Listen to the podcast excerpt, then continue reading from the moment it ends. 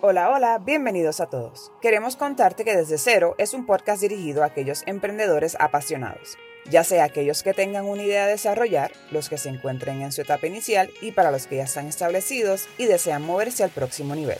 Mi nombre es Chef Deliani, consultora experta en la industria de alimentos y bebidas, chef de profesión y emprendedora. Y conmigo está Denise Fitzgerald, potenciadora de personas, consultora de recursos humanos, speaker y también emprendedora. Este podcast es un diario en donde estaremos plasmando las diversas facetas del emprendimiento con el propósito de caminar juntos, compartir anécdotas, buscar soluciones y acompañarte en los diferentes procesos. Pero esto no es un podcast regular. Aquí nos divertiremos juntos, lloraremos juntos y te ayudaremos a diseñar el futuro que te mereces.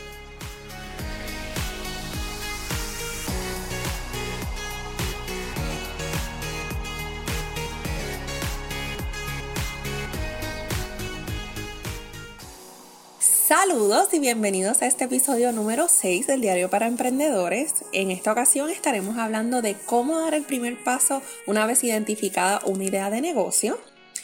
Así que espero que les sirva de guía y los pueda ayudar a comenzar este proyecto deseado en este nuevo año. Delianis, hola. Hola, Denis, ¿cómo estás? Ay, yo estoy bien de show, abrazando este nuevo año. Súper, Mucha energía. somos dos, Muy bien. estamos ready. Estamos set. ¿Qué te parece esa introducción? Vamos a hablar de ideas de negocio. Vamos allá. ¿Estás lista? Sí, súper importante todo lo que vamos a decir, mucha información, pero súper importante. Sí, esto es un preámbulo a una serie de episodios que vamos a estar creando individuales, que vamos a estar hablando eh, más a profundidad sobre cada uno de los temas. Pero ahora, a modo de resumen, pues pueden tener una idea, ¿verdad?, de qué hacer una vez pues tengan identificado una idea de negocio. Yo sé que este nuevo año mucha gente hace resoluciones eh, y dentro de ellas pues está el emprendimiento. Así que, como les dijimos, esto es un diario, aquí vamos a tratar, ¿verdad?, de ayudarlos en todas las facetas.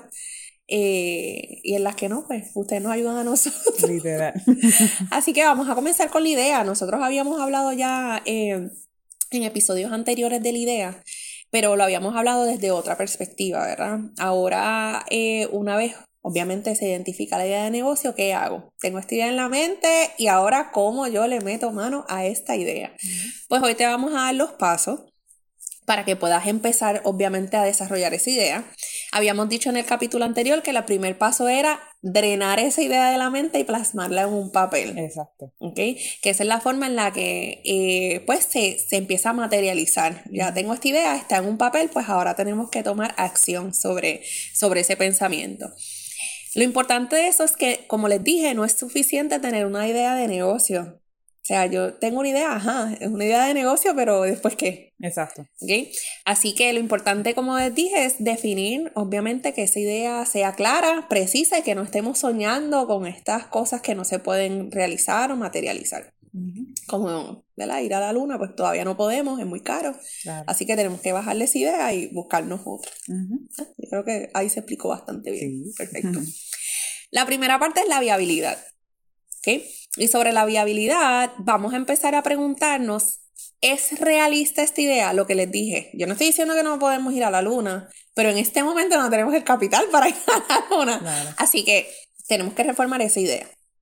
Una vez identifiquemos si es realista, vamos primero a preguntarnos si yo estoy física y psicológicamente listo o lista para dar ese paso. Uh. Y eso es bien importante porque yo puedo tener una idea de negocio y querer hacerla, pero pues a lo mejor la, la situación en la que me encuentro no es la, la apropiada, ¿verdad? De momento, eh, ponle que eh, yo quiero lanzar un, un modelo de negocio que tenga que ver con, qué sé yo, con belleza, pero mi autoestima está por el piso. Y físicamente no, no me veo óptimo, ¿verdad? Pues primero tenemos que trabajar en nosotros mismos para dar esa, esa proyección de lo que queremos hacer en el futuro. Y les voy a decir más, actuar como si ya lo tienen. Porque ese, ese poder de convencimiento es importante. Si Claro. usted está queriendo montar una idea de negocio y solamente está la idea y se está muriendo del miedo, yo le recomendaría que lo primero es, usted se levante, usted se viste como una empresaria, aunque no tenga nada. Ya usted está trayendo lo que usted quiere hacer. ¿Ok? La próxima es identificar si esto es viable técnicamente. Recuerden que estamos ahora, la tecnología lo es todo. Así que tenemos que, identificar cuáles van a ser esos recursos si yo hago esta idea y si técnicamente es algo viable. Si es algo que la gente puede acceder, si usted va a vender alguna ropa, si es algo que usted puede enviar, cómo usted lo va a enviar y demás. Luego tenemos que ir si uh, tenemos que verificar, perdón, si económicamente es viable. Obligado. ¿Ok? Y con eso, pues se suma si esa idea es rentable. ¿Por qué? Porque a menos que usted no vaya a ser una entidad sin fines de lucro, pues usted está montando un negocio para usted tener un beneficio económico. Así que si ese es el camino, pues usted tiene que identificar si esa idea es rentable.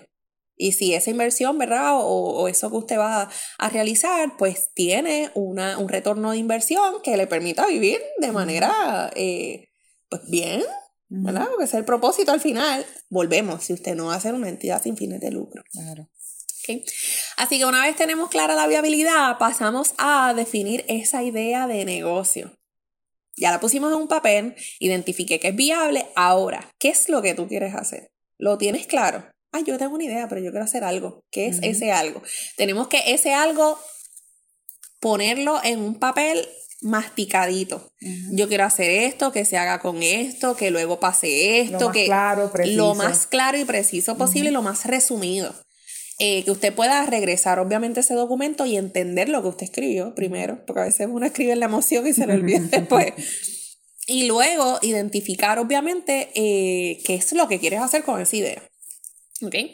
Luego de eso, ¿qué aportación estás haciendo a la sociedad? Si usted está inventando una idea que solamente es para usted, señor, eso no es rentable. usted tiene que buscar una idea que obviamente eh, trabaje o atienda una necesidad en el mercado o en la sociedad. Y luego de eso, pues entonces usted le pone los precios. O si es algo que ya está establecido, que vamos a hablar más adelante de eso, como yo lo puedo reformar o mejorar. Si usted va a hacer una copia exacta de otra compañía, señor, no emprenda porque no hay un propósito real sobre ello. ¿Okay? Y luego de eso, ¿a quién se lo va a ofrecer?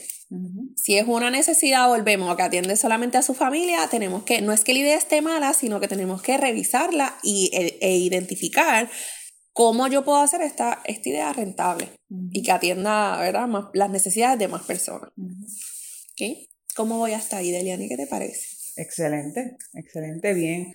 Son son puntos como que uno, o sea, tú, los mencionas, digo como que sí, obviamente, pero la realidad es que pasa que nos brincamos esos pasos o nos olvidamos de hacernos ese tipo de preguntas como que ¿a quién le sirve este, esta idea? Eh, ¿Esto realmente es rentable? Estoy, Lo que mencionaste de, de, estar físicamente, emocionalmente preparado para hacerlo, súper importante, porque la realidad es que todo el esfuerzo que toma emprender, y más si empezamos solitos, y, y no estar en, en, digo, o sea, ¿verdad? Dentro de todo, pero no estar en un buen estado, ¿verdad? Físico y mental para hacerlo, más lo que te va a traer el emprendimiento, pues la realidad es que se te va a hacer mucho más difícil, ¿me entiendes? Eso que me parece súper interesante todo lo que mencionas. Y eh, voy a hacer un paréntesis aquí. Hay mucha gente que obvia esta parte de la planificación de la idea, obvia el resumirla, el identificar a quién va dirigida, cuáles son los servicios específicos que voy a dar.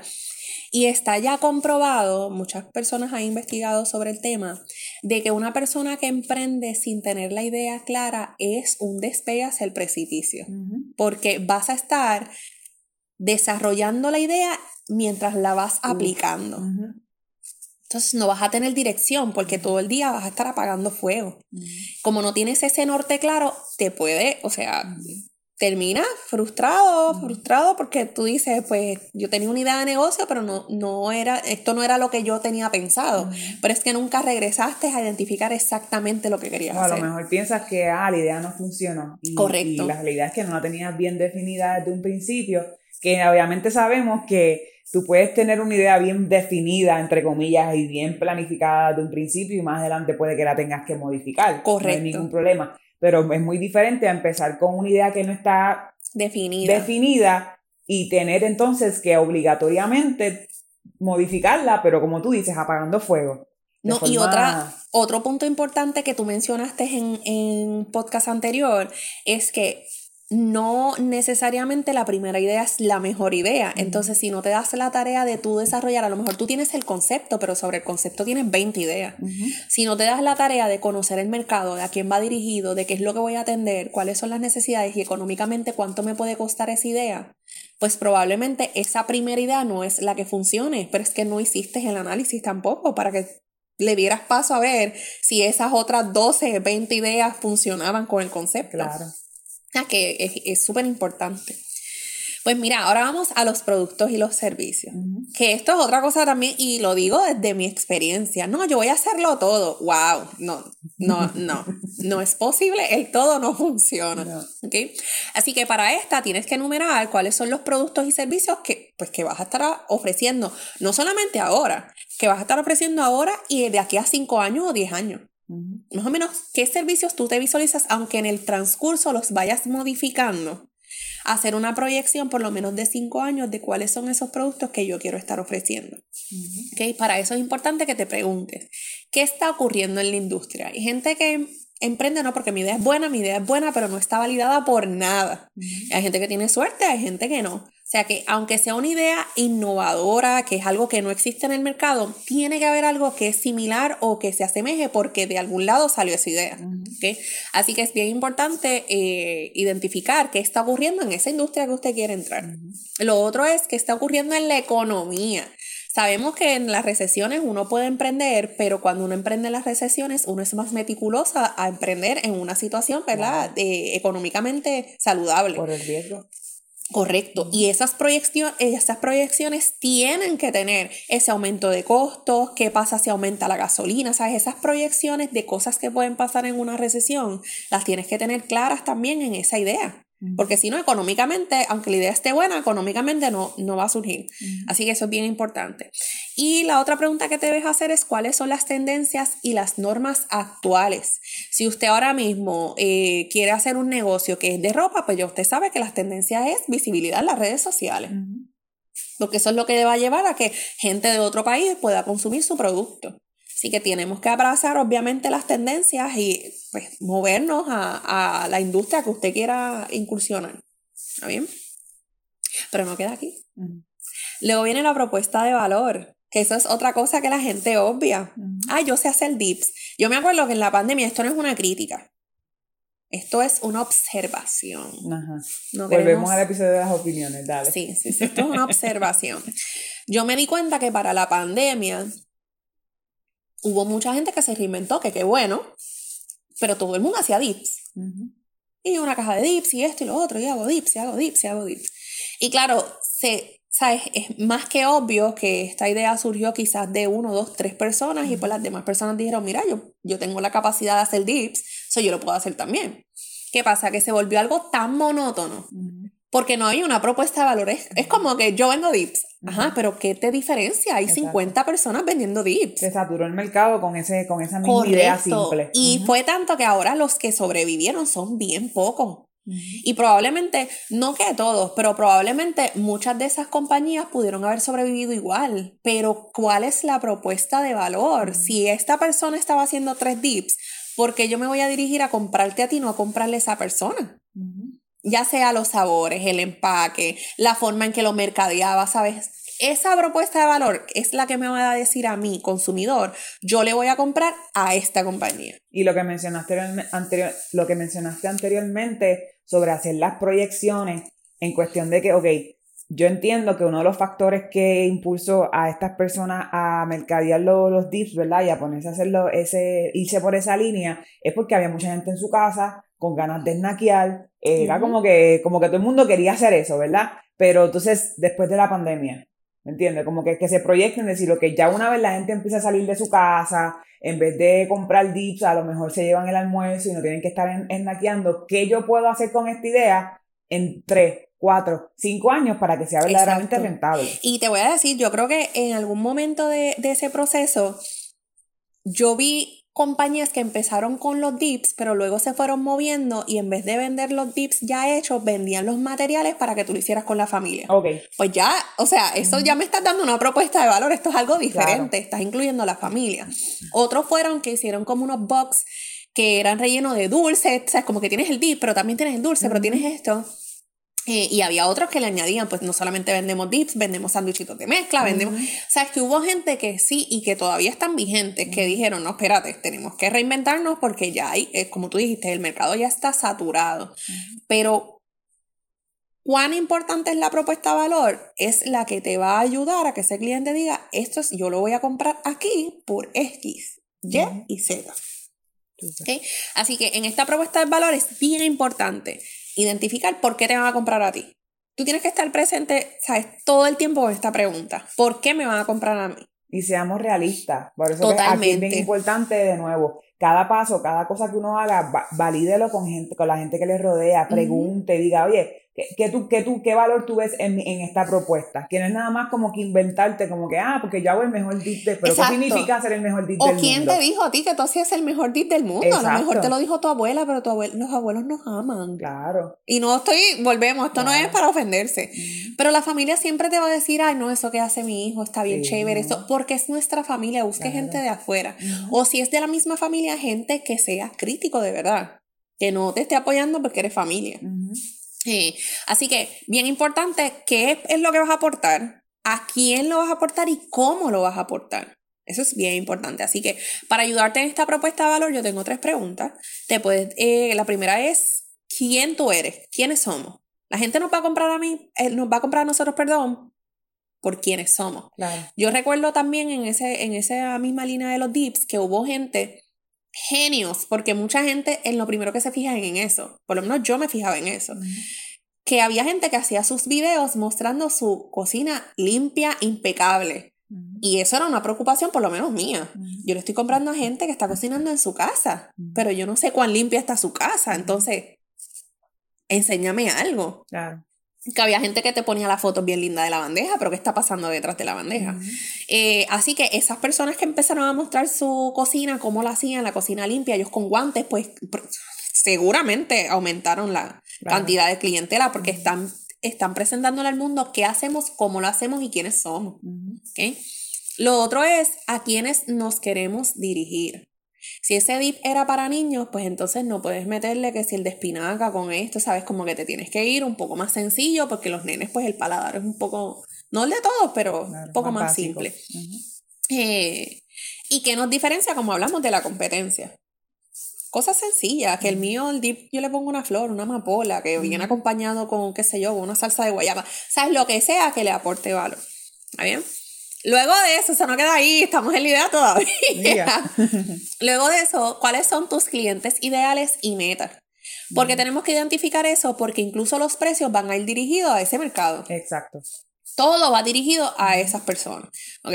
Así que es bien importante identificar qué tipo de personas estarán dispuestas a comprar ese producto o servicio que tú vas a ofrecer. Ah, pues mira, este se lo voy a, vender a las madres, se lo voy a vender a los padres, se lo voy a vender a los abuelos. Eh, y usted tiene que hacer que el producto que usted esté eh, promocionando o el servicio esté alineado a ese mercado. Y aquí voy a hacer también un, un paréntesis yo recuerdo que cuando yo trabajaba, olvídense donde yo trabajaba, en uno de estos sitios que yo trabajé, eh, me explicaban por qué la leche estaba al final del pasillo. Y tú decías, bueno, pues pues, no sé, las neveras van pegaditas a la pared, es, ¿sabes? Es más cómoda para las personas. No, me decían, es que ellos tienen que pasar por las góndolas y ver los productos para entonces coger la leche y de seguro cuando regresen viene con el conflate, viene con el snack, viene... ¿Sabes? Que eh, esos son estrategias, obviamente porque ya se identificó las personas que consumen, por ejemplo, que van a la, a la nevera y van a consumir leche con flake, pues ya son, ponle, vamos a inferir que son personas de familia, pues en esas góndolas voy a poner cosas para la familia. De la misma manera, eh, me acuerdo estar cogiendo un seminario y nos explicaron por qué eh, los, los paquetes de calzoncillos para hombres tienen fotos de hombres. Y es algo que tú dices, pero ajá, tiene lógica. Claro, porque las mujeres son las que compran los, las mujeres son las que compran, en su mayoría, no todos, pero las mujeres son las que compran los calzoncillos para sus esposos. Entonces ponen este hombre con estos abdominales y dice, así yo quiero ver el mío. Y van y compran el paquete. Y piensan que para cuando el marido se ponga ese canzoncillo le van a salir Claro, porque tú estás, es todo visual. ella coge el paquete emocionada, después el desenlace, pues lo que sea, ¿verdad? Que pase. Pero son, son estrategias, obviamente estas son ya estrategias de mercadeo, pero son estrategias que se hacen alineadas al tipo de persona que va a comprar. Lo mismo es los carros. ¿Quiénes modelan los carros? Mujeres. Pero quienes van a comprar carros en su mayoría son hombres. ese mercado tiene bien, bien identificado quiénes son sus clientes. Así que por eso es importante el desarrollo de la idea.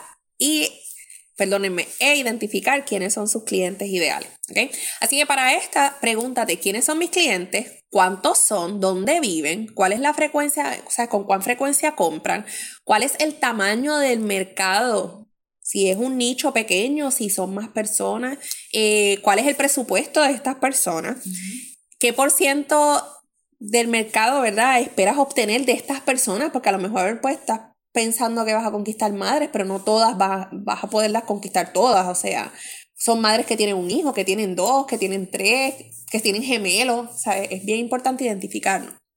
¿Y cuáles son las proyecciones de venta para este tipo de, de mercado? ¿Ok? Luego de eso vamos a la competencia, y esto es bien importante también, la gente la obvia. Y en esta parte de la competencia es identificar aquellos negocios que hacen algo parecido a lo que estás haciendo o lo que quieres hacer y analiza cómo lo están haciendo. No es para hacer lo mismo que ellos, es para decir, oh, espérate, si ellos hacen esto, yo lo puedo mejorar y cuando yo lance mi producto o mi servicio, pues puedo estar, volvemos, añadiendo una propuesta de valor o algo innovador y lo puedo identificar a través de mis competidores. Así que no es que sea obvio, ¿verdad? Que usted diga, voy a ir y voy a preguntarle cómo lo hace y voy a decirle que voy a montar un negocio, ¿sabes? Hay estrategias también para tu identificarlo y ya hay tecnología, así que usted puede buscar en Google compañías que estén dentro o fuera de Puerto Rico y identificar si ese modelo de negocio ya existe, cómo lo están haciendo los demás. ¿Ok? Eh, y cuáles son esas estrategias que ellos están haciendo y cómo puedes, volvemos lo que dije anteriormente, y cómo puedes mejorarlo. ¿No bien? Que ese, básicamente esos son los puntos para tú simplemente desarrollar esa idea y que esa idea sea rentable. ¿verdad? Todavía no hemos entrado a lo que es el, ejercicio de, del desarrollo como tal, sino es tú plasmar, por lo menos tener un vision board de esa idea y todos los componentes que la, que la acompañan, ¿verdad? Así que voy a hacer como que voy a repasar los pasos uno a uno para que sepan cuáles son. Voy hacia atrás primero el desarrollo de concepto de esa idea, que lo hablamos, ¿ok? El segundo va a ser eh, definir esa idea de negocio, identificar los productos y servicios, identificar esa propuesta de valor, cuáles son esos clientes eh, ideales o ese cliente que quieres impactar y analizar la competencia. Así que ahí son cinco pasitos que debemos identificar antes de desarrollar la idea. Súper. Bien, interesante la información y en esa misma línea, ¿verdad? Ya Denise me, me da un preámbulo para hablar de, de, lo que es la parte del análisis de mercado, pero les voy a estar explicando exactamente cómo hacerlo, el proceso entonces de hacerlo. Este, sabemos que la parte del análisis de mercado es de, los pasos, yo diría, más esenciales. Y muchas veces este análisis del mercado nos, nos, como mencionamos en el episodio de las ideas, nos permite entonces validar esta idea.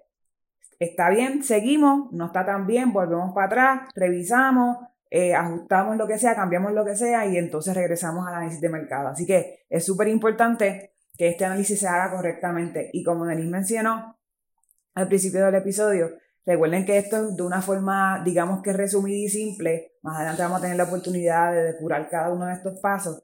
Así que no, no, no, lo, no nos los tomemos ligeros, porque esto realmente es un, es un proceso bien profundo, o sea, es un proceso bien, bien, eh, tiene, tiene, requiere mucha información y mucho tiempo, este, pero obviamente es bueno que tengamos eh, esta idea más grande de todo lo que hay que hacer para irnos realmente y, estar conscientes de un principio de que esto es, esto es algo, un trabajo grande. O que en, en, la línea de lo que es la parte de, del análisis de mercado, eh, hay varios pasos, obviamente, y estos pasos varían mucho dependiendo del tipo de negocio, dependiendo del tipo de, de, la, de, de idea que tienen. Este, eso que es importante, ¿verdad? Mencionar que, que, que, estos pasos usted los ajusta según el tipo de idea que tenga y el tipo de negocio o el tipo de industria a quien va a estar eh, brindando su producto o su servicio, ¿verdad? Y de ese primer paso, que ya más o menos Denis lo mencionó, que sería conocer la industria. Eh, si usted, por ejemplo, si esto no es una industria donde usted trabajó, por ejemplo, ¿verdad? Porque muchas, yo digo que la mayoría de, los emprendedores emprenden en la industria donde trabajaron, ¿verdad? Eh, entonces hay que tener que hacer la parte del estudio, ¿verdad? El análisis. Buscar personas que estén trabajando actualmente en la industria o que hayan trabajado. Eh, ver exactamente qué está pasando en esa industria de modo más interno que externo, ¿verdad? Haciendo preguntas. Ahora, en mi caso, eh, yo ese análisis de la industria lo hice obviamente trabajando, ¿verdad? Yo trabajé sobre 10, 10 años en, en, diferentes cocinas y hoteles y todo eso y pude ver eh, qué estaba pasando exactamente tras bambalinas, ¿verdad? Que cuál es el, ese backbone de la industria, porque lo trabajé, pero obviamente en este caso como modo de empleada. También me, me dio la oportunidad de ver esos trends, ¿verdad? ¿Qué es lo que está de moda? Eh, cuál, qué, qué, es la tecnología nueva? Eh, ¿Cómo ha cambiado la industria desde el principio que empecé hasta, ¿verdad? Hasta eh, después de cinco años, después de diez años? ¿Y qué tipo de procedimientos nuevos se están, se están poniendo a prueba o se están ejecutando para entonces este, seguir desarrollando, ¿verdad? Esa industria. Este, y esto obviamente nos, también nos va a ayudar a identificar quiénes son la competencia. Porque una de las cosas, cuando uno empieza a trabajar en, en un, por lo menos en una de las investigaciones que yo hacía cuando empezaba a trabajar, por ejemplo, en un hotel nuevo, era decir como que en qué, en dónde está posicionado este hotel comparado con la competencia. Eh, especialmente en ciudades, ¿verdad? Y esto es más que nada de mi industria, pero estoy segura que otras industrias también, por ejemplo, la industria de retail, de las tiendas y todo eso también es algo parecido, pero trabajar en una ciudad, en las ciudades grandes, tipo Chicago, Nueva York, Los Ángeles, Miami, hay mucha competencia. Y muchas personas como empleados buscaban trabajar en los mejores lugares, ¿me entiendes? O so que al momento de tal vez tú recibir una oferta de, de empleo de un, de un lugar en específico, por lo menos yo buscaba y decía, ¿quién es la competencia de este lugar? Claro. ¿Qué está ofreciendo la competencia de este lugar? ¿Qué está haciendo la competencia de este lugar? Y obviamente en el proceso de aceptar o no la oferta, pues yo tomo en consideración la competencia. De la competencia más, más profundo voy a estar hablando más adelante, pero es importante mencionarlo en este, en este primer paso porque es un, es un factor determinante y súper importante. Ahora, les quiero mencionar algunas preguntas, digamos, de validación que se pueden hacer mientras, mientras están en este primer paso, que sería eh, investigar o analizar la industria en la que van a trabajar o en la que van a emprender, este, y que les van a ayudar obviamente a conocer un poco más la industria. Por ejemplo, ¿cuál es la cantidad, el número de clientes potenciales en esa industria? Si es una industria pequeña, pues obviamente sabemos que el número va a ser un poquito más pequeño, este, y esta información está disponible online. Esta información se pregunta, esa, eh, hay, hay pues, se puede hacer una, una, buena investigación, inclusive online, completamente gratis, pero hay gente también que vive para hacer esto. O sea, hay, gente que te hace tus análisis, te, te, te, hace tus análisis de rentabilidad, de viabilidad, de la idea y todo eso. Así que hay gente profesional dedicada a esto, pero si usted está trabajando en la industria mientras está haciendo esa transición de empleado a emprendedor, empieza a preguntar, oye, como que, ¿cuánta gente, cuánta, una, uno de, los, de, los, de las métricas más importantes de un hotel es eh, el occupancy. ¿Cuántos cuartos están llenos? Ah, está, estamos al 90% de occupancy. Ok. ¿Y la semana pasada cuánto estaban? Y el mes pasado, y hacen tres meses. Y usted puede ver entonces, va tomando nota, esa, esa gráfica de cuándo baja, cuándo sube, yo, en mi, en mi opinión, o sea, en mi, en mi caso, yo soy una persona bastante curiosa y cuando se trataba de la parte administrativa, yo le hacía preguntas directas a mi jefe. Le decía, ¿y qué significa eso? Cuando estamos en el 90%. Eh, ¿Y cómo nos vemos nosotros afectados en la cocina cuando hay mucha gente en el hotel? Y dependiendo de la situación, porque a veces era como que no, no hay 90%, pero la realidad es que hay un juego de hockey y la, mayoría de la gente va a terminar comiendo afuera. Ahora tenemos que estar preparados porque a las 3 de la mañana cuando regresen van a querer pedir room service, así que tenemos que estar ready y hacer la preparación para las 3 de la mañana. Entonces, eh, esa, esas preguntas me dieron a mí una visión de, ok, esto es lo que afecta, ¿me entiendes? Estos son los trends, esto es lo que está pasando, así que hagan preguntas. Y obviamente el Internet es una, buena, una muy buena herramienta, obviamente siempre y cuando sea una fuente, este, una buena fuente, ¿verdad? otra pregunta que nos podemos hacer es cuántas ganancias anuales tiene esa industria. De nuevo, esta información eh, está allá afuera. Eh, literalmente, si usted trabaja en una industria, en esa misma industria al momento, pregunte, pregunte cuáles son las ganancias. Mira, a menos que sea un negocio que esté yéndole bien, bien, bien, bien mal, la gente le encanta compartir cuánto, cuánto hizo dinero en un año, porque es, una métrica. Y esa información es pública. Claro, definitivo. So, descubrir entonces o investigar cuántos, cuántas ganancias anuales esa industria tiene, obviamente, para ver el potencial, ¿me entiendes? Porque si es una industria, amor, su idea es bien ambiciosa, pero la industria no está dejando al momento unas buenas ganancias anuales, amor, entonces tiene que darle un downgrade maybe a la idea o esperar un ratito más en lo que la industria entonces realmente esté aportando lo que usted quiera, quiera aportar. Ahora, otra pregunta podría ser, dentro de esa industria, que Denis más o menos lo mencionó con el ejemplo de los dips, dentro de esa industria, ¿dónde yo puedo innovar? Porque sabemos que ya la rueda está inventada, ¿verdad? Es mantenerla rodando y ver entonces cómo nos reinventamos. So, dentro de, esa industria que estás investigando, ¿qué espacios, que de eso voy a hablar más adelante eh, a profundidad, qué espacios entonces nosotros podemos decir, aquí hay una oportunidad de innovación? O aquí hay una oportunidad entonces de hacer un cambio. Aquí hay una oportunidad de irnos en contra de la corriente y demostrarle a la gente que está haciéndolo así que eso ya no funciona por la razón que sea. Entonces hay que identificar obviamente esos espacios entonces para innovar. Y ese es el primer paso, ¿verdad? Para, para lo que es la parte del análisis de mercado, que es conocer a la industria. Hay que entonces empaparnos de información, ver de dónde sale la industria, hagan un research histórico de, de cómo comenzó, eh, bueno, usted, a mí, a veces, a veces yo me voy en esto, me meto en estos rabbit holes en, internet y encuentro la historia de cómo fue el primer banco que, y, como que eso me hace súper interesante conocer de dónde sale, ver la transformación y si es una oportunidad para mí de meterme en esa industria, ver cómo entonces yo puedo meterme en esa industria.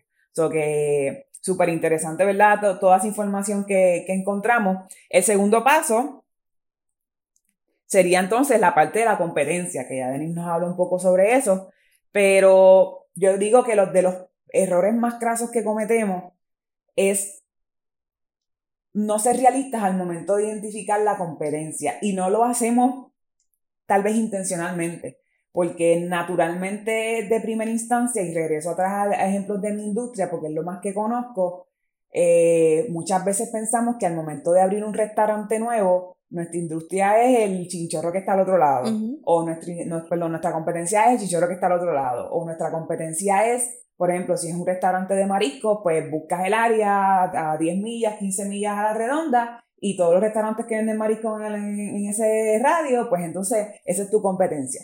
Cuando la realidad no es tan directo como eso, no es tan blanco y negro como eso. Les puedo dar un ejemplo. Póngase que usted está abierto ciertos días en la semana, pero un día, por la razón que sea, no hablemos de eso, pero un día usted decide no abrir. No, no, puedo abrir por lo que sea. Y viene este cliente que no se enteró que no iban a abrir, llega hasta la puerta en su hora de break, por ejemplo, en su hora de almuerzo, que nada más una hora, y lo encuentra cerrado. Ya se montó en el carro, ya perdió tiempo a llegar al lugar, ya, ¿verdad? Eh, ya, ya, ya, suele que sea su hora de almuerzo, se le ha ido casi la mitad de la hora de almuerzo. Además de, de, pasar un mal rato el cliente, el cliente dice, bueno, pero ahora tengo que resolver dónde voy a comer.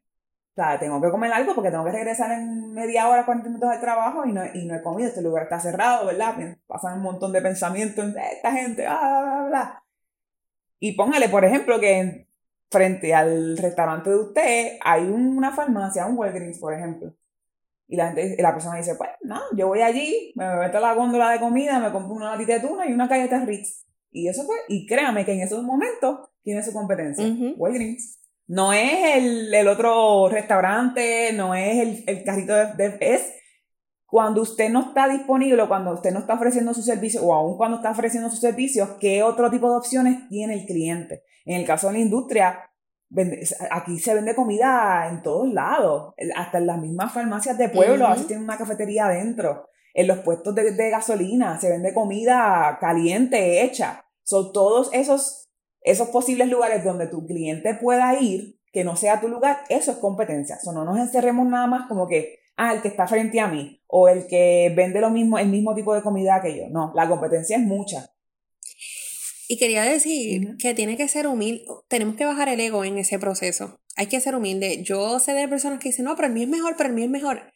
Para tú hacer un análisis tienes que realmente ser realista y en ocasiones aplaudirle a la competencia porque hay gente que está haciendo muy buen trabajo allá afuera.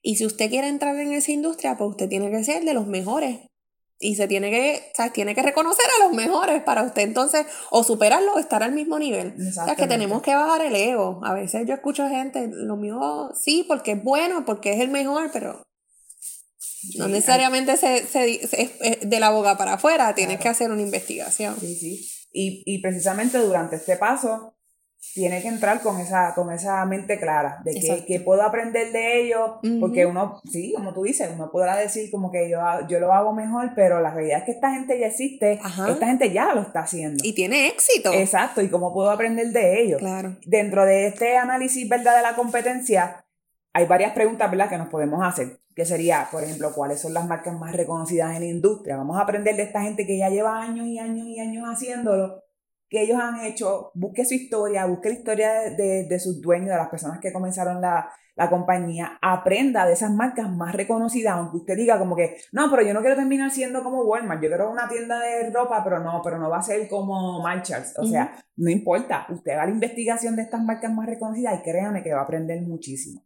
Otra pregunta sería, ¿qué ofrecen estas otras marcas? exactamente qué tipo de producto o servicio ofrecen estas otras, estas otras marcas y sumamente importante, cuánto cobran por ese servicio.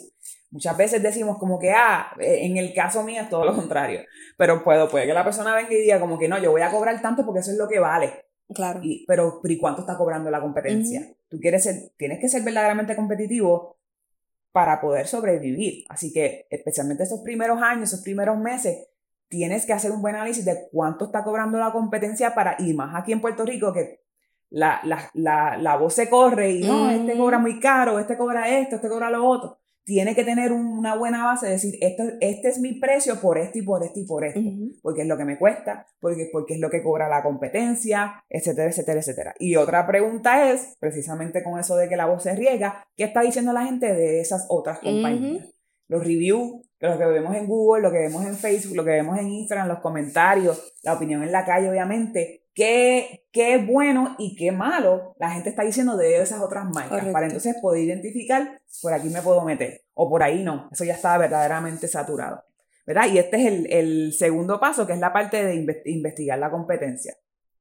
Ahora, vamos rapidito al tercer paso, que sería precisamente identificar esos espacios entonces dentro de esta industria, dentro de este espacio, donde te da la oportunidad a ti para entonces ofrecer tu servicio en este gap, ¿verdad? En este espacio.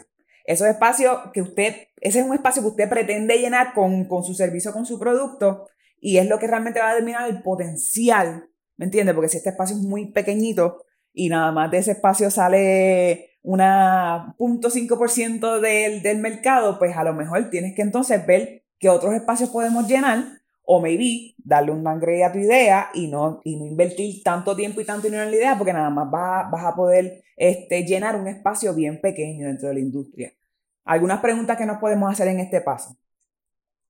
¿Cuáles son los factores externos que te podrían ayudar a desarrollar ese producto o ese servicio?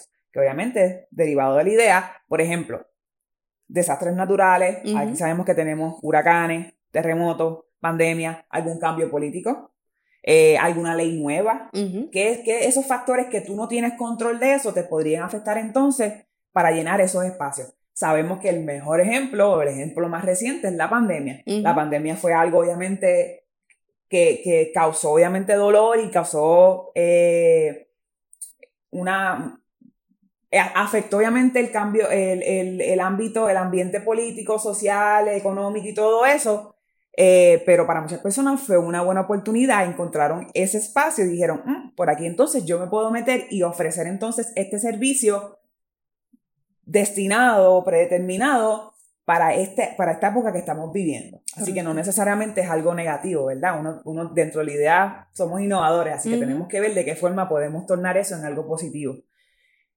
Y otra técnica que se utiliza para lo que es la parte de, de esta parte de la investigación es literalmente preguntarle al cliente directamente, los clientes actuales de esa industria, ¿qué hace falta? ¿Qué te falta? Cuando tú fuiste allá, mira, no encontraste eso, ¿por qué? ¿Por qué tú crees que no encontraste eso? O porque tú crees que no lo tienen, ¿verdad? Claro.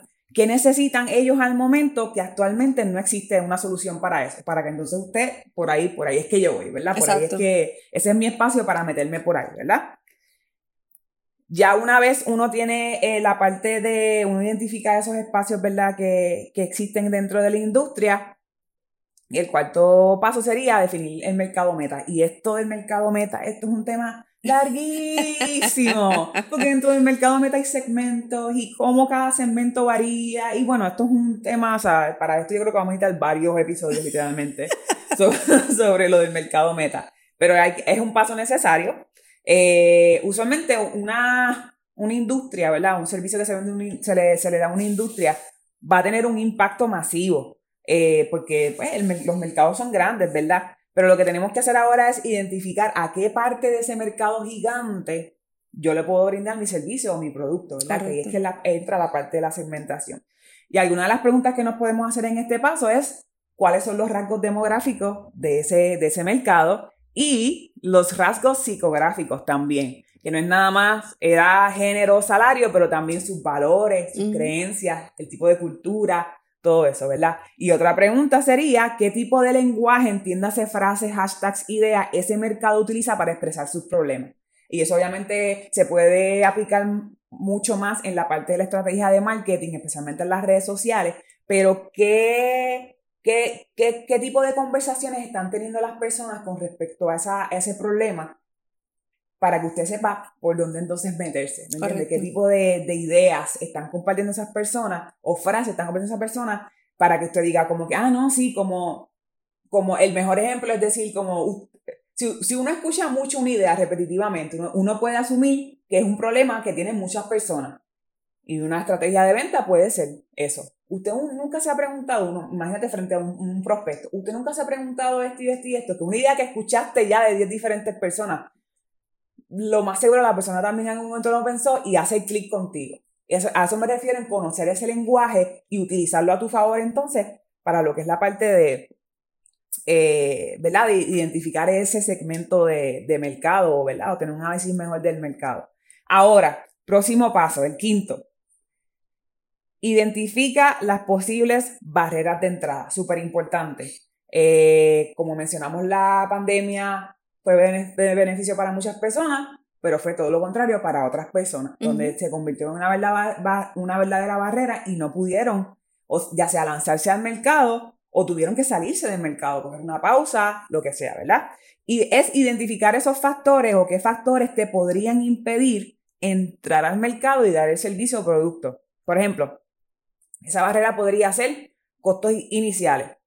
Eh, las proyecciones eh, por alguna razón fallaron, voy a tener que gastar más o no necesariamente las proyecciones eh, fallaron, a lo mejor fue que el espacio que rentaste se le explotó la tubería y tuviste que entonces meterle 5 mil pesos el primer mes, eso puede ser una barrera de entrada, ¿verdad? los procesos de permisología, que ya sabemos que en Puerto Rico son bien tediosos, son lentos, eso puede ser una barrera. Algo que vivimos literalmente hace algunas semanas, que en mi industria también pega mucho, que es que tenemos las navidades más largas del mundo y la realidad es que la gente, yo digo que se para, casi se para. Hay mucha, muchos lugares que no abren, eh, hay proyectos que se quedan, como también estamos haciendo el cruce al año nuevo, se quedan, no, lo hacemos en enero, lo hacemos en febrero. Esos factores, esas barreras que puedan existir, hay que tenerlas en, consideración ya amor, el primer año te coja por sorpresa, por el segundo dice, no, sí, ya yo sé que las navidades aquí son eternas, yo sé que esos últimos dos meses, mes, y medio del año, yo tengo que decir, ya este mes va a ser más lento. Y, que y cómo me puedo preparar para el próximo para lograr obviamente todo lo que tenga que hacer y a lo mejor no sea el mejor momento para entonces entrar al mercado, que lo, es la parte más importante. Si usted sabe que la mayoría de las personas están de vacaciones en verano y usted quiere hacer un, eh, un un negocio en un área turística, cuando el área realmente no, no, no tiene las personas o tiene demasiadas personas, el caso que sea, pues tiene que entonces modificar lo que pues no va a ser para julio, va a ser para octubre. o no va a ser para julio, o tenemos que hacerlo en mayo, ¿verdad? O la Porque población cambie. También. Porque a lo mejor tienes un menú que va dirigido a ponle a boricuas, pero donde estás en ese año se llena de personas de otros países porque es verano y no comen lo mismo. O, Exacto. ¿Sabes? Que es evaluarlo, o a lo mejor añadir recetas en ese verano que no están. Exactamente. Y ese sería ese, ese quinto paso que es la, identificar las barreras de entrada. Ahora, el último, el último paso, el paso número seis, es, y de nuevo, este, este paso más adelante hay que seguir desarrollando, que serían las proyecciones de venta. Y esto es un análisis bien básico, ¿verdad? No es nada profundo. Ya más adelante, en la parte de la finanza, pues sí, se hacen una- unas proyecciones con números más, más precisos. Pero e- ese análisis o, ese, o esa, hacer esas proyecciones de venta te van a ayudar a tomar decisiones más asertivas, porque es algo real, es algo que tú lo puedes medir, ya que esos números te van a dar un, un estimado, una data que te sirven, obviamente, de guía. Por aquí es que voy, estas son mis proyecciones de venta, estas son mis metas de venta, y por ahí es que yo tengo que ir para lograr esas proyecciones y esas metas. Eh, yo para comenzar, ¿verdad? Porque esto es algo que también mm, se van a encontrar que va, se va a ajustar muchísimo, especialmente ese primer año, usted va a tener que ajustar esas proyecciones. Yo recomendaría que lo hicieran, especialmente en mi industria, por los primeros seis meses. Y ahí entonces veamos. Obviamente no se olvide que dentro de cuatro o cinco meses va a tener que sentarse de nuevo y hacer Claro. proyecciones para los próximos seis o para el próximo año. No se olvide que tiene que estar ajustando esas proyecciones. Pero no me gustaría que hiciera una proyección de cinco años cuando la realidad es que hay muchas cosas cambiando, especialmente Ujú. en los tiempos que estamos viviendo, se avecina una recesión, todo eso. ¿Cómo entonces, como no sabemos exactamente lo que va a pasar y cuál va a ser la medida que va a ser lo que pase en el ámbito político, social, económico, vamos entonces a irnos un poquito más a corto plazo, seis meses, nueve meses, máximo un año, en vez de irnos a cinco, seis, Ujú. siete años, y así entonces ponemos una alarma en nuestra agenda como que verificar proyecciones. Hacemos una, si tiene que hacer un copy-paste y, y tú dices, mira, los próximos seis meses yo creo que nos va a ir casi igual en el mismo crecimiento, pues, pero ya lo tiene. Pero no perdió el tiempo de hacer una proyección de cinco años para tener Claro. que estar cambiándola cada seis meses. Digo, y perdona que te interrumpa, en la proyección también, que es algo que mucha gente omite, usted tiene que considerar el contrato de ese espacio, porque a veces eh, usted monta un negocio con un contrato de un año, pues haga una proyección que sea viable para ese año, pues usted no sabe qué va a pasar el próximo, si se tiene que mover, si se quedó pequeño, eh, si la persona no quiere renovar. O sea, hay tantas cosas que pasan en el proceso que es bien importante, ¿verdad? Incluso evaluar eso mismo. O sea, si, si este negocio es físico, ¿cuánto tiempo yo pretendo estar ahí? ¿Cuánto tiempo puedo extender o, o acortar ese contrato? ¿Cuáles son las flexibilidades para hacer unas proyecciones reales? Exacto, es súper importante y es algo que lo, lo tenemos que seguir revisando, no nos olvidemos de ello. Una vez lo hagamos la primera vez, lo seguimos revisando. Eh, lo más importante aquí es que dos cosas. Yo sé que cuando eh, una persona empieza a identificar cuáles son los pasos de ese desarrollo de la idea y de ese análisis de mercado, se abruman porque es mucha información. Pero no se puede detener aquí, al revés. Yo creo que cuando las personas se dedican, quizás esto te tome dos semanas, a lo mejor te tome un mes, a lo mejor te tome dos, pero cuando tú realmente pongas en práctica y empieces a aplicar todos los conceptos para tú empezar el negocio, vas a estar pisando en terreno eh, eh, sólido, porque sabes a lo que vas, sabes cuáles son los pros, los contras, sabes, sabes todo, a diferencia de gente que se lanza solamente por la emoción y por la intención, que está bien también, de montar un negocio, pero no ve todos estos monstruos que los pueden atacar en el proceso. O sea que eh, si usted, volvemos, este 2023, si usted lo quiere hacer, yo creo que uno de los factores más importantes hasta este punto que, que hemos discutido es la paciencia. Sí, Ningún negocio es próspero si usted va con prisa, si usted va a abrir un negocio para complacer a los demás, si usted va a abrir un negocio para que la gente hable de usted. Los negocios no se abren por emoción, se abren estratégicamente y se abren porque hay una necesidad real, rentable y viable. exacto. Así que, ¿sabes? Bien importante, analícese, tómese su tiempo, estudie su mercado porque al final usted va a ser parte de ese mercado. Exacto. Y luego láncese, no hay prisa. Si no es el 2023, el 2024. Y si no lo pudo hacer, lo intentó. Y hay mucha gente que no llega ni ahí. Así que. Si yo ahora, Delianis, te hago una pregunta. Ajá. Si ya yo tengo la idea, la estoy desarrollando, hice el análisis de mercado, ¿Cuál tú crees que sería lo próximo? Es como que ya, ya estoy ahí, ya estoy casi, ya estoy... En esa misma línea, lo que acabas de mencionar de la rentabilidad, yo, o sea, eh, no, no hay duda, lo próximo sería como tal, vamos entonces a enfocarnos en lo, en lo que es la parte de los, los recursos que necesitamos para poder ejecutar la idea. Entiéndase lo que es el espacio, en mi caso de mi industria, qué tipos de equipos vamos a necesitar para poder ejecutar eso y otros tipos de recursos que a lo mejor son recursos más externos que necesitamos entonces para ejecutar lo que es la parte de la idea, obviamente ya como mencionaste, después de haber hecho el análisis y todo eso, porque eso va a depender mucho la localización del lugar, pues mira, si aquí, si en este pueblo o en este, o en este barrio o en este sector de este pueblo no, necesito, no, no, no funcionaría esta idea, pues entonces tengo que buscar a dónde moverme. O cuántas personas, tú sabes lo que he visto mucho sobre eso que, que, estás hablando, que hay gente que monta coffee shops y lo monta en una esquinita. Ah, no, porque esto es atendiendo quizás a los universitarios. Y son tan buenos que ya el espacio se les queda corto. Entonces lo que tenemos ahora es un problema de filas largas, extensas, de gente esperando, que al final la gente se desanima. La gente dice, es muy bueno y todo, pero no hay espacio, tienes que esperar mucho. Así que eso es algo también que debe de considerar cuando identifique su, su clientela y, obviamente el, el mercado. y hay algo, yo digo que hasta chistoso de la industria en Puerto Rico, de la industria gastronómica en Puerto Rico, y es que aquí pueden haber 10.000 coffee shops uno al lado de otro y todos van a estar llenos. yo digo que nosotros, nosotros es como que... Desayuno y almuerzo somos los tops. Tenemos que maybe la cena no tanto, pero desayuno y almuerzo es de verdad que la orden del día. En esa misma línea, eh, hablando de lo que son los espacios y los equipos en mi industria, ejemplo súper básico, ¿con cuánto me va a costar el lugar que voy a rentar? Qué tipos de equipos voy a necesitar, cuánto me cuestan. Sillas, mesas, televisores para los menús, pero por ejemplo, si es una tienda, ¿verdad? Supongamos que es una tienda de ropa, este, ¿cuál sería el mejor mall para tener mi espacio? Exacto. O, cuál, o cuáles, cuáles son mis opciones, ¿verdad? De espacio en los diferentes malls o tiendas o shopping mall, lo que sea. Estacionamiento, por Estacionamiento, exactamente. Eh, si nos vamos a la parte de adentro de la tienda, ¿dónde voy a colocar los productos? Sí qué tipo de maniquí voy a comprar. O sea, es, es, irnos entonces a hacer esta lista de todos estos recursos que necesitamos para poder realmente este, ofrecer nuestro servicio y nuestro producto como, como queremos. Y, y, tenerlo bien claro, o sea. Y no estar improvisando al final porque hiciste un cálculo mal y poner a los clientes a comer mirando hacia la pared. Tiene que... chiste interno, pero tiene que tenemos que pensar también en los clientes, es, algo, tú sabes, importante y, no, no ponerlos a comer. bueno, se han dado, se han dado los casos. Ay, ay, ay.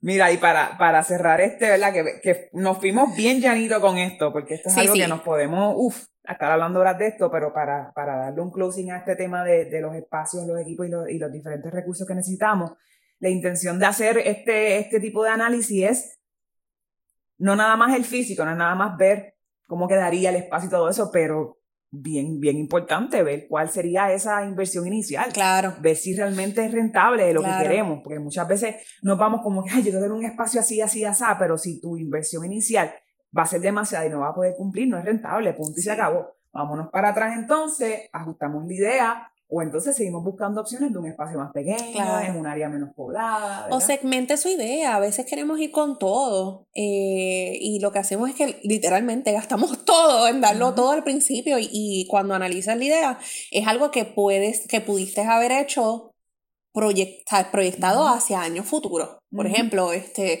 pues si era desayuno, pues eventualmente ponle seis meses o un año, añades el almuerzo y vas poco a poco. Pero hay gente que, que quiere el concepto de la primera. Y lo que pasa, por lo menos mi opinión sobre eso es que luego te quedas con bien pocas ideas para innovar en el proceso. y, y, hay gente que tiene mucho potencial eh, de expansión, de desarrollo, pero como lo dieron todo, luego volvemos, estamos en la parte de improvisar y el cliente lo siente.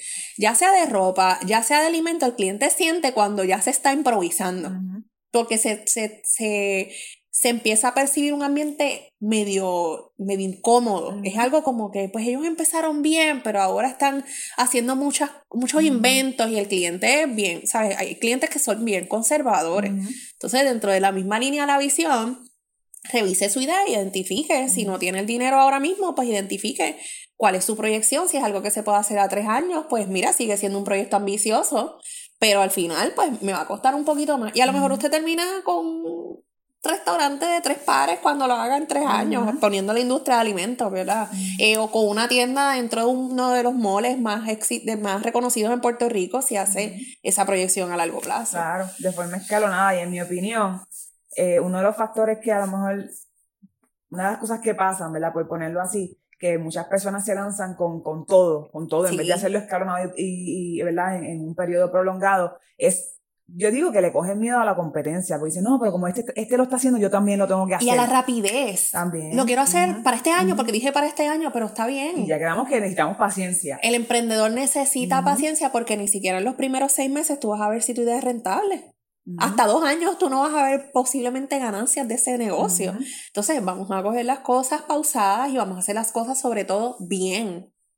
Eh, que eso después estaremos hablando, pero desde la idea que estamos desarrollando hasta el personal, si es necesario que vas a contratar, tenemos que hacer las cosas bien, porque todo lo que se hace a la prisa cuesta dinero a la larga o cuesta un dolor de cabeza que no podemos remediar.